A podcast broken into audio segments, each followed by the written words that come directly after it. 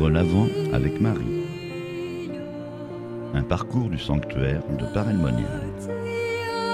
Jour 5.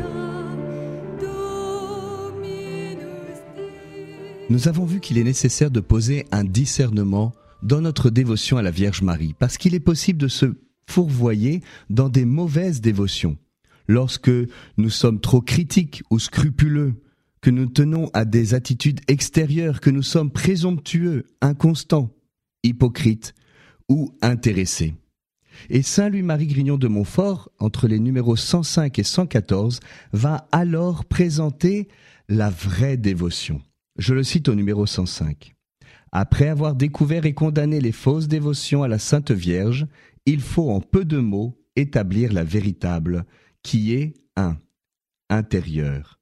2 tendre, 3. Sainte, 4. Constante, 5. Intéressée.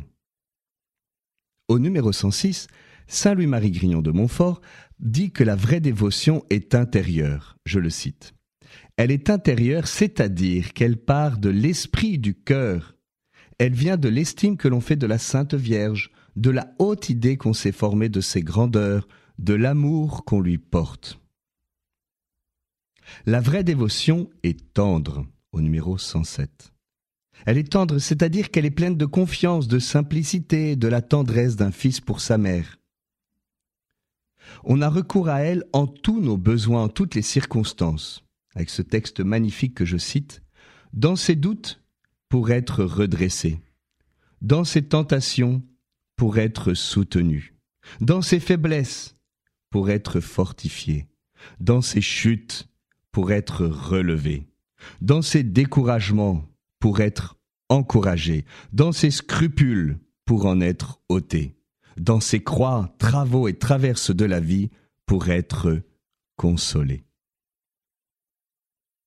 La vraie dévotion, poursuit Saint Louis-Marie, est sainte, au numéro 108.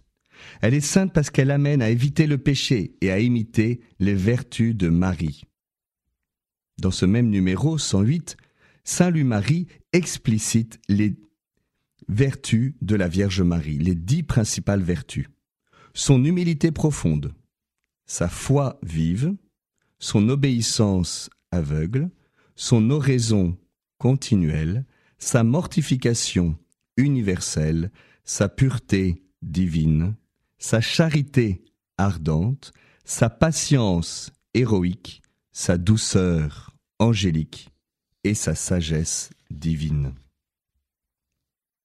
Quatrièmement, la vraie dévotion est constante, au numéro 109.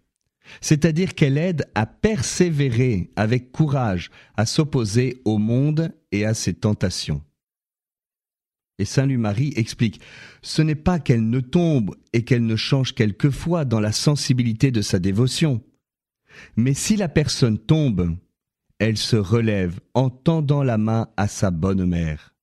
Si elle devient sans goût ni dévotion sensible, elle ne s'en met point en peine.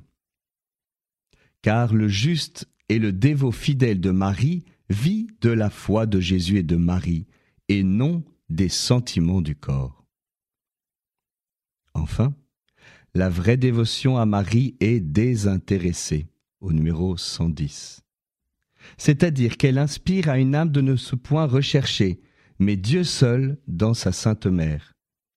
Non pas par un esprit d'intérêt, ni dans pour son bien temporel, ni éternel, corporel, ni spirituel, mais uniquement parce qu'elle mérite d'être servie, et Dieu seul en elle. Il n'aime pas Marie parce qu'elle lui fait du bien, ou qu'il espère d'elle quelque chose, mais parce qu'elle est aimable.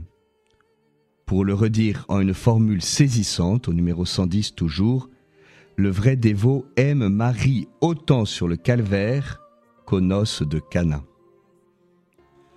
Après avoir posé ce discernement sur la vraie et les fausses dévotions à la Vierge Marie, nous allons maintenant approfondir les fondements théologiques de la vraie dévotion à la Vierge Marie.